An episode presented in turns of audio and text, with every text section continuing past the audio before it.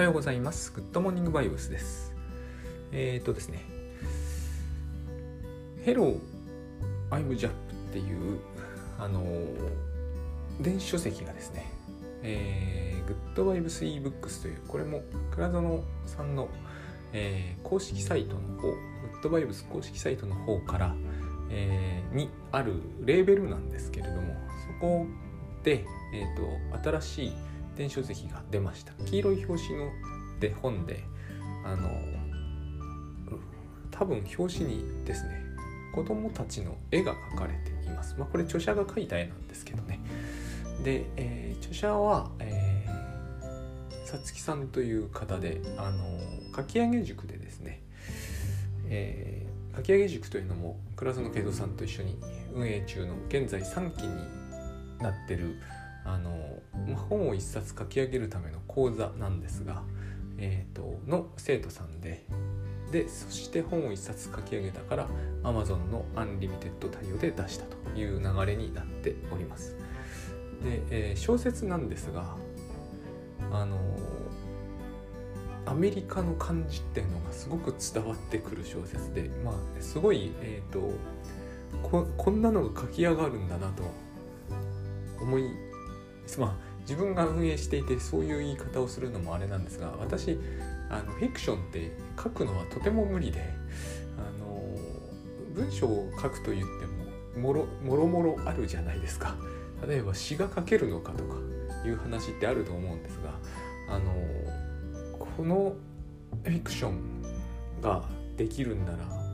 えー、この講座大変いいんじゃないかと。まあそういう CM なんですがまあ、アンリミの方一度やっぱりちょっと読んでみていただければいいかなと。あのアメリカに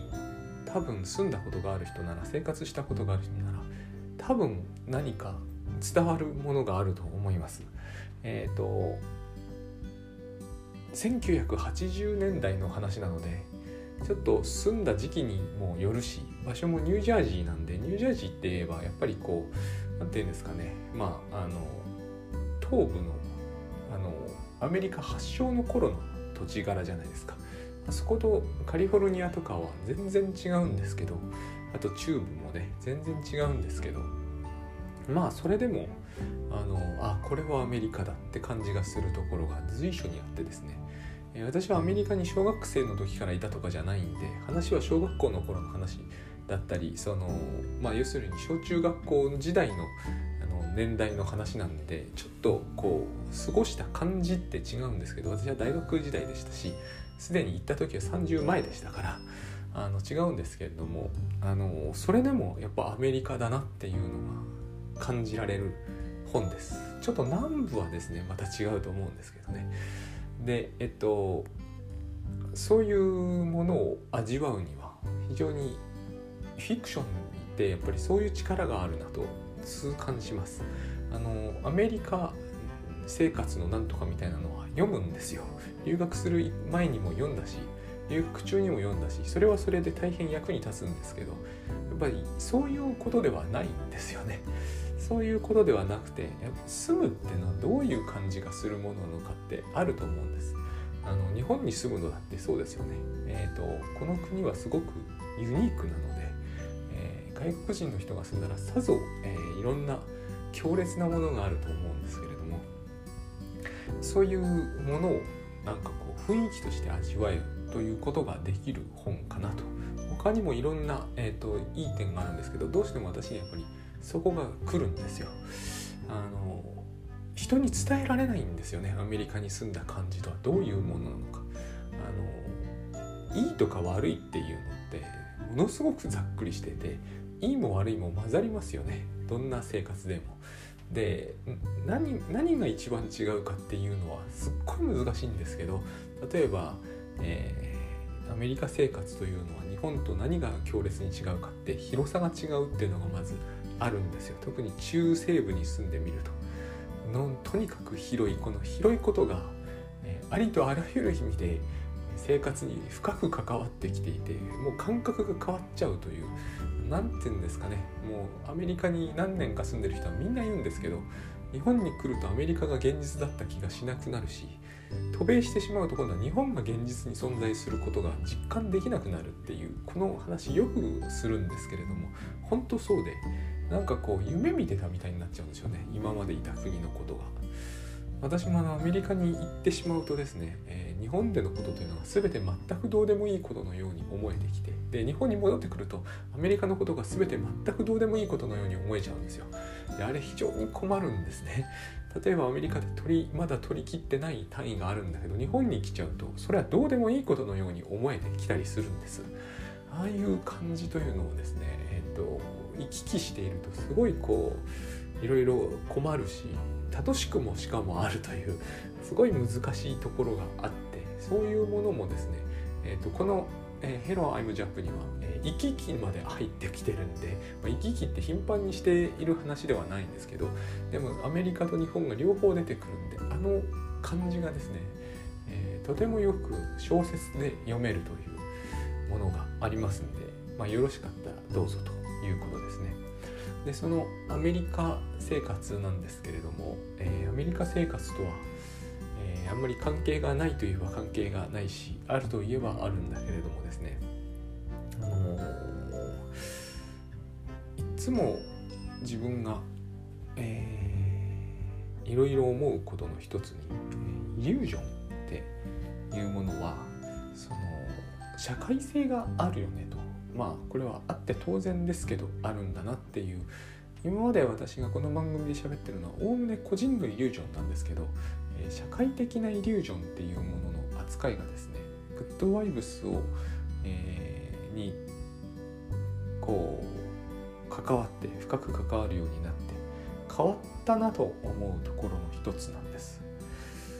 であのこの問題というのかな以前から、えー、すごく課題だとは思ってたんですよ。えー、どういうことかというとですね例えばごく簡単に言うと疲れるってあるじゃないですか。えー、例えば友達だって「いや人混みって疲れるよね」って言われたとするじゃないですか。でそうすると人混みって疲れた感じがするんですよ。でこの問題って僕は問題問題じゃないかもしれないんですけど僕にはやや問題だと思ってたんですね。でも本当に疲れてはいないなあんまりって時々思ってたんですよ。でそういう時って話し合わせるじゃないですか。えー、たまあ特にですね前にいるのが、えー、自分が少々好きな女の子とかだったり人を見て疲れるよねっていうと合わせるべきなんですよ。合わせるべきというかな合わせるとメリットを感じるんですよ。ここで合わせないのは結構コストじゃないですか。でいや人混み本当自分も苦手でっていう言うわけですよ、まあ、ここまでは普通に言うわけですよね。今でも言う時は言えます。でそうすると何が起こるかというと疲れてくるんですよ。これが僕にとっては課題だなと思ってたんですね。あの疲れてくるというのは、えー、イリュージョンなんだけど疲れてなかったわけだからそれまで、えーと、人のイリュージョンを何て言うんですかね引き受けるみたいなところがありまして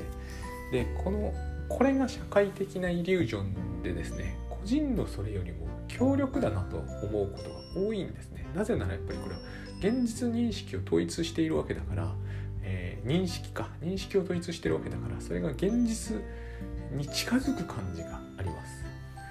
で、えー、これがあるからですね、えーと、ウッドワイブス以来思ったんですけれども、えー、これを意識して、えー、自分が引っかぶらないようにする。ってことが思いのほか大事だなと思ったんですけどこういう時にですね、えー、グッドバイブスをはじめとするいろんな価値観結局これはある種の価値観だと思うんですけど受け入れるか受け入れないかは、えー、ちょっとややこしい話してますけど受け入れるか受け入れないかはですね、それを現社会生活で適用する時にどの程度自分が抵抗を感じるかによるなと思うんです。あの今日は受けの悪い話を始めちゃったなと思っておりますがあの宗教とかでも同じだと思うんですよ。えー、宗教を受け入れると、まあ、信仰するという言い方をしますがする時にはそれをそれを受け入れた場合社会生活にどれぐらい支障があるだろうってことを僕らはまあ結構考えると思うんですね。えー、例えば、えー、肉を食べてはいけませんということを戒律がかなり厳しい宗教とかもあるわけじゃないですか。そうすると肉屋さん行った友達と肉屋さん行った時どうすんだって話あるじゃないですかこういうのって宗教では結構僕はですねあの出てくるということをよく、まあ、身に染みてるわけですね実家が寺だったから。あの例えば鳥居をくぐっちゃいけないっていうのがあるんですよ。めんどくさいですよね。日本に住んでる限り。あの鳥居をくぐらないなどというのはね。あとみこしを担いじゃダメなんですよ。これもめんどくさいですよ。はっきり言って、えー、まあみこし担ぐ機会はねほぼほぼないんで一回だけ私それに抵触して結構怒られたことがあってですね。結構やっぱ宗教っていうのはめんどくさいんですよ、うん、で世の中にはそういう宗教のそういう戒律がいけなくてもっと自由に生きるべきだって言ってくる人だっているわけですよ。それはそれでめんどくさいわけですよ。そうは簡単に言うんだけどそうは簡単にはいかないわけですよね。やっぱりね。で、えーと、例えばアメリカに行った場合は食事の前に十字切ってアーメンですよ。あのでもあれもね私はこう別にそれやったからって、えーと、親にバレるとかいうことはもうないし全然構わなかったんですけれどもできないんですよね。あれやっぱりねできないですよ。あの結構やりにくいと思います。日本人でクリスチャンでもないって人には。で私なんかやっぱり家がそうじゃないですか。だからもう全然できないんですよね。なんかもうそうやってから食事をしようとすると気持ちが悪くなって、えーと、食欲がなくなっていくぐらいはやっぱり来るんですよ自分に。でだからウッドワイブスを受け入れるということがですねどのくらい社会生活にまあこういう言い方あれなんですけどそれでもやっぱり差し障るのかってことなんですね。で、えー、例えばあの依頼に全力で答えるとかえー、あるいはそうですねさっき言った疲れないとかもそうなんですけど、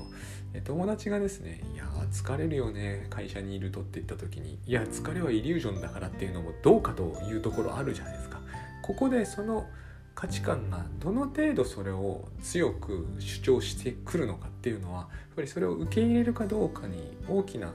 えー、基準になると思うんですね。でも絶対あの疲れは受け入れちゃダメだと。で他の人の疲れも全部にイリュージョンって言いなさいとそういうような宗教ってありますからね結構ありますからねしかも仏教系でもありますからで、えー、それを言われると多分ですね、えー、私だったら受け入れがたいんですよ。私はやっぱりそういう時にえ、ー、と何て言うんですかね。自分の中では結構頑固ですがえなあなあにしておきたいと思うところも多々あるのでいちいちいちいち全部にイリュージョンイリュージョン言っていけないんですよね。でグッドバイオスは幸いそれを、えーと、僕の解釈では言わなくていいんで言わないで済むんでだから受け入れられると。こういう流れってあると思うんです。でそのでもですね、えー、これはその私が家が寺だったことがあってですねいつもこう何かにつけて、えーと世の中の人と一緒にいて自分の中ではそうはならないものをえー、どの程度こう表面的に性を合わせておくかというのは結構、えー、内面で、まあ、これみんいろんな人が意識してることだと思うんです内的葛藤が起こると思うんですよねやっぱり。あの誰でも経験があると思うことなんですが例えば自分がそう嫌いでもない人のことを悪く言わなきゃなんない時とか、えー、いやあの上司本当に許せないって言った時にそうは思ってない時にどの程度それに合わせておくかというような問題ってあるじゃないですか。えー、合わせて悪く言ってしまったらこれ単にモラルの問題だけでは済まないと思うんですよ。合わせて悪く言ってしまうとですねえ後でそのことが上司の耳に入った時自分明らかに損をしたなって思うはずなんです。人は。嫌いだと本当は思ってない場合は。だからといって、えーといやあの上司結構いい人だよっていうのはそこそこエネルギーがいると思うんですよ。ケースによってはね。でそういう葛藤と近いものがあって、えー、疲れのイリュージョン性みたいな話に逆らうのか、えー、合わせるのかみたいな感じですね。えっとで最近私があのその辺整理がつくのはいいんだっていうふうに思ったんです。依然としてやっぱり関係性によって合わせますよね当然、えー、時間はイリュージョンだとかって言わないですよ。でそうすると、えー、合わせるんですけど心の中では合わせないようにしようという意識を相当強く持つんですよ。持たないとやっぱり人混みで疲れちゃうんですね。これが大変面白いんですけれどもあのどんな人でもそうだと思いますね。どの程度、えー、結局その何て言うんですかねじうん受け入れたくないのは、えー、疲れを受け入れたくないのはみんな一緒だと思うんですよ。そこであえて人混みは疲れるとかそんなことをするのは疲れるとか依頼に全力でやってたら疲れるとかいうことを強く主張するということは、えー、そこに少なくとも自分に関してこれは客観的な事実だという、えー、強い信念のようなものがあると思うんですね。でそこにはメリットがあるはずなんですよ。でこのメリットの話をし始めると,、えーとまあ、メリットの話をする前にそれを受け入れると自分もそのメリットを、えー、共有することになるんですよ。少なくとも相手に合わせていて相手の気分を害さないというメリットこれ大きいですよね。それだけでも。このメリットを受ける代わりに入れ手に入れる代わりに疲れを引き受けることになっちゃうんですよ。でイリュージョンなんですけどね。それがイリュージョンでなくなると今度は人混みに行くたびに疲れなければならなくなりますからね。本当に。疲れなくて済んでいたのにもかかわらず。これを僕は、えー、今はですね極力したくないと。きれい事かどうかという話以前にですね疲れない方がいいんですよ絶対に。えーと、この話よしあしだけで人は考えてないってことですよね。えーと、メリットをここに必ず盛り込むようになってメリットとよしあしは違うと思うんですね。えー、疲れないということには、えーと、疲れない方がいいと思うんですね。メリットがあろうとなかろうと。えー、人混みにいて言えば決まって疲れるという状態は良くはないと思うんですよ。だけれども、えーと、メリットがあるんですよ。疲れることにしておくというメリットが。えー、人を助けるということによって疲れないということになるとですね人を助けなければならなくなるわけですよ。で、えー、疾病利得って言うんですけどセルフハンディキャッピングとも言いますね。えっ、ー、とちょっとこの2つは違うんだよな。フロイトが言った疾病利得と,、えーと、セルフハンディキャッピングはちょっと違うんですけれどもまあでもかなり似た考え方です。要するに、えー、病気になるということはメリットがあるわけです、えー、例えば今日はどうも、うん、緊急事態宣言も出たしこの微妙なラインですよ。プラシーボプラシーボの逆。プラシーボは、えーと砂糖水を注射で打つと病気治っちゃうというやつなんですけどその逆です。緊急事態宣言も出たしなんか気温の上下も激しいので、えー、体調が悪くなったので今日は学校休みます。メリットがあるわけですよ。学校休めるというメリットがね。でここにこういう話をするとですね何かを攻撃してるみたいにな聞こえるかもしれないんですけど私はそうではないと思ったんですね。アメリカの話から随分遠くに来ましたがあのそうではないと思ったんです。これを含めて病気というものなんですよ。だからここをバッシングするのはダメだと思うんですよね。でバッシングするのがダメだということはつまりセルフハンディキャッピングを指摘するというのは攻撃じゃないと思うんです。あのー、人混みで疲れるという思い込みによって本当に疲れてしまうことにより人混みを避けるようになるというメリットがある。でこの人はそれが分かってくれる人だからこの人と一緒にどっかにデートに行っても人混みを避けてくれるであろうと見通しがつくというメリットがある。だから、えーと、相手のことに好意を持ってるなら合わせておくことにはメリットがあるんですよ。でもそういうふうにしていると、えー、人混みは必ず疲れるものになっていくんですよね。現実に。そういう、えー、トレードオフがあるわけです。で、えー、このメリット一連のメリット込みでえー、例えば疲れるは病気じゃないですけれども、まあ、セルフハンディキャップではありますよね自分にハンディキャップを負わせる、えー、こういうのはいっぱいあります、えー、大きな物音を出されると自分は敏感なので、えーと、対処できなくなるとか心臓がドキドキしちゃうというのも私は込み込みのセルフハンディキャップだと思うんですよ。えーとそれが事実かどうかという議論で言えばそれはきっと事実ですよね。ただしそれを事実でなくすることもしようと思えばできるんだけどしないと。でしないからって責められる話じゃないと思うんです。でも、えーと、それは一種のセルフハンディキャップであって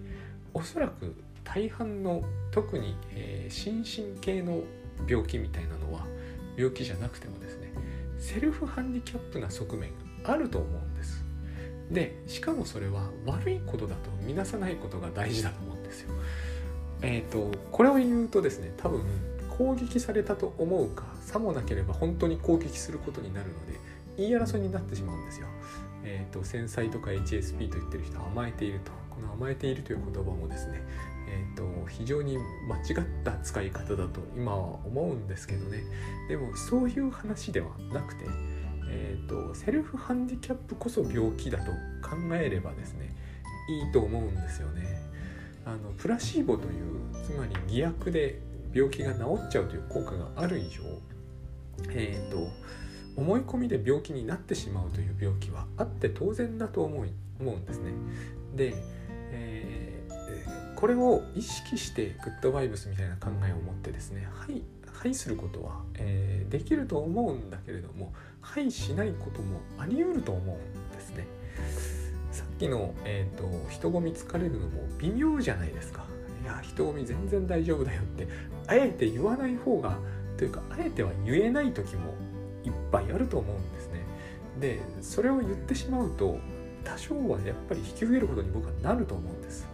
えー、人混み全然疲れないって明言するのと人混みは確かに疲れますよねっていうのは心の中でどれほどこれはイリュージョンだって頑張っていてもですねやっぱり疲労感というものを少し受けることになっちゃうと思うんですよね。これが僕はつまり病気だと思うんですよ。だからこれは責められる話じゃないと思いますしえっ、ー、とこう言ったからといって別にセルフハンディキャップの人を攻撃する必要はないと思うんですね。そういうふうに考えることで、えーと、世の中にある多くの病気というものは、えーと、何て言うんですかね多くの病気というものに対してできるアプローチが出てくるような気がするんです。治したいと本気で思うかどうかが結構ものを言うということですよね。で思わないのも自由だと思うんですよ。思わないのが罪悪みたいになるから、えーと、なんか病気な上に罰されるみたいな話になってしまって二重に厳しくなっていって僕はそれは、えー、いいいいアプローチじゃないと思うんですね。そうじゃなくて本人が、本当に治したいと思うのを待てばいいと思うんです一番理想的にはですね。えー、どうせ時間がイリュージョンであるなら余計にですよね。これを待てないからと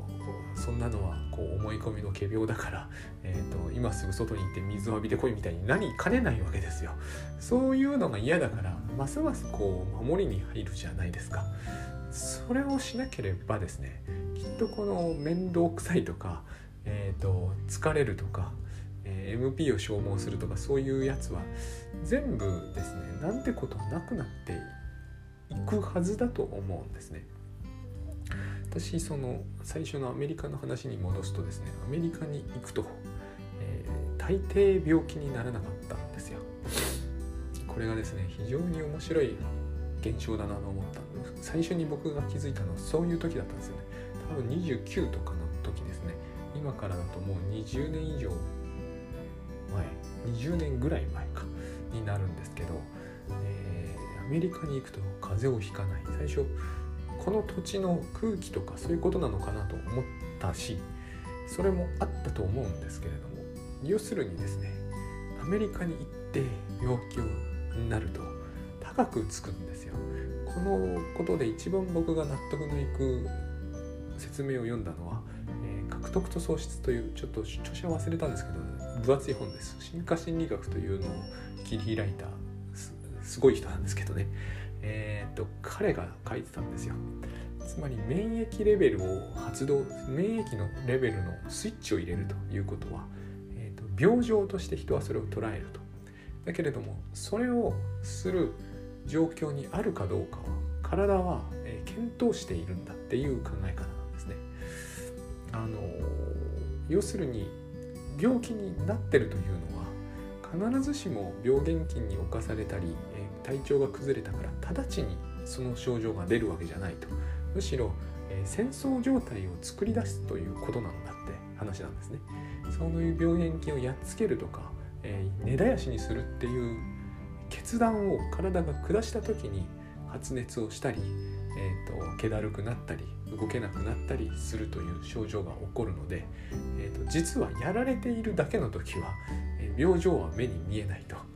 やられているのに対して戦ってやっつけるということに決めた時に病状というものがその人にとって自覚されるっていうような話だったんですよ確か。あれは大変その通りなんですよアメリカ生活をしているとアメリカに行くと、まあ、保険とかがすげえ複雑な上にまあ日本人の目から見れば大変悪質なところがあってとにかく高くつくんですよ。病気になるとしかも高くつく上にまあちゃんと治してくれるかどうかもまああの国ではそうなんですけど地獄の沙汰も金次第で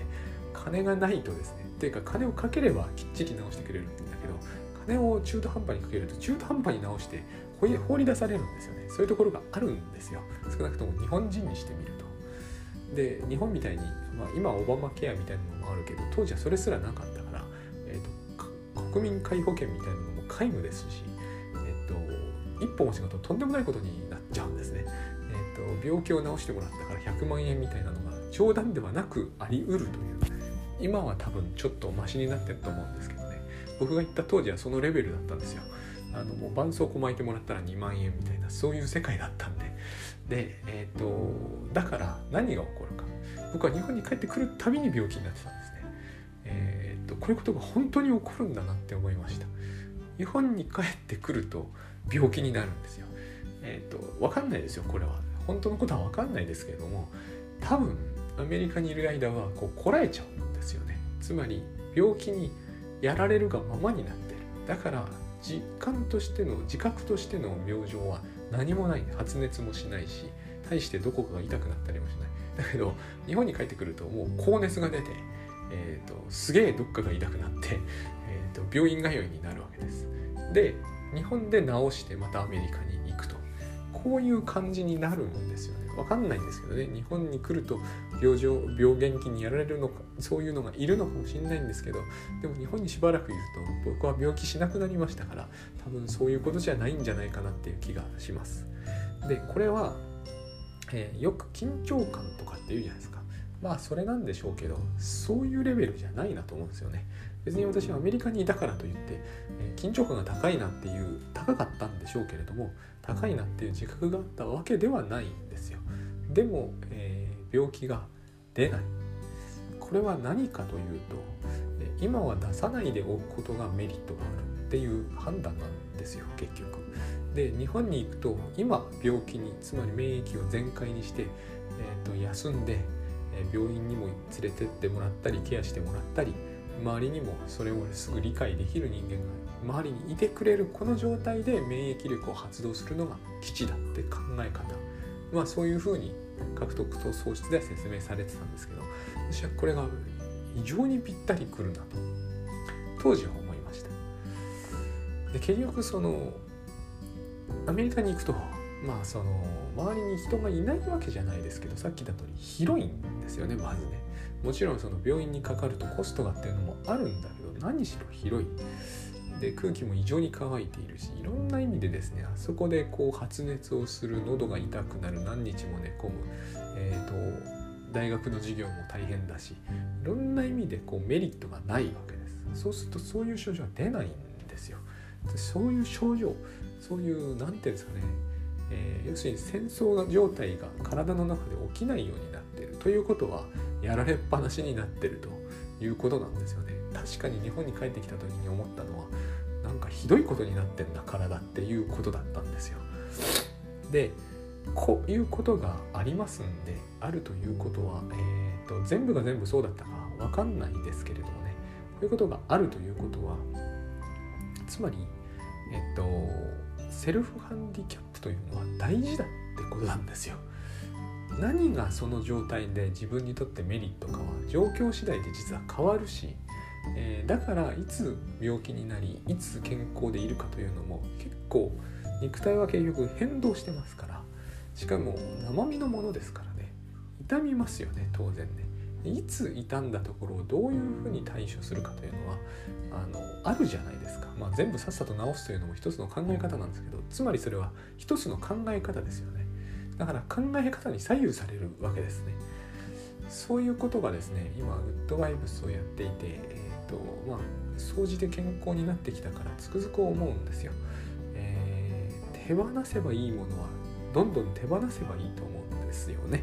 けれども手放しきれないラインってありますよね。結局社会生活を送っている以上。社会のイリュージョンといえどもイリュージョンであることが明らかであろうとも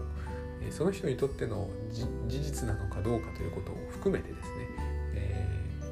私にとっては人混みは絶対疲れるんだという思い込みに飲まれておいた方がある程度いいこと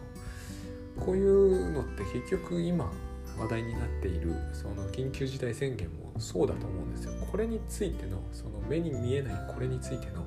深刻さについて捉え方は本当に多分1億通り違うと思いますね。なんかさもコンセンサスが取れてるような顔をしてますけどそんなはずは絶対ないと思うんです。現に、え多くの場合話しにくいなって思いますもんこのテーマ。意外に、えーと、もちろん話題になってるところではすごい沸騰してるんでしょうけれども話題にしにくいなって思うことが多いです。えー、この病状病気についてどれぐらい人が深刻に思ってるかによって、えーと、価値観とか、えー、行動変容とかっていうけれどスタイルとか全然違ってきちゃうんですよね。で真逆である可能性もあるじゃないですか。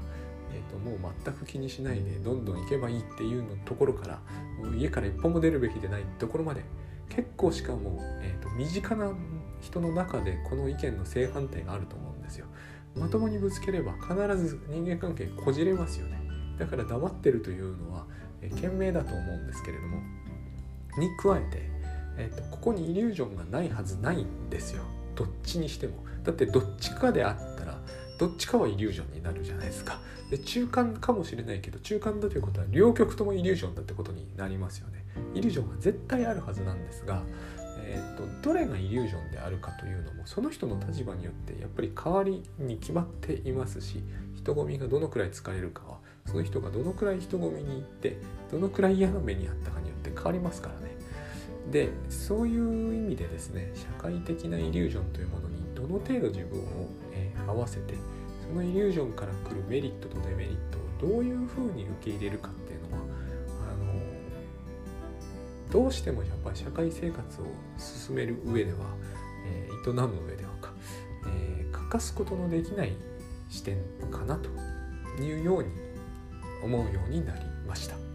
今まではまあこれを葛藤して頑張って整理しようという感じだったんだけど今は整理はつくようになったんでグッドバイブスの整理がつくようになったんであとはこれを、えー、都度都度、え、微調整して判断していくってことになるんだろうなというように思います。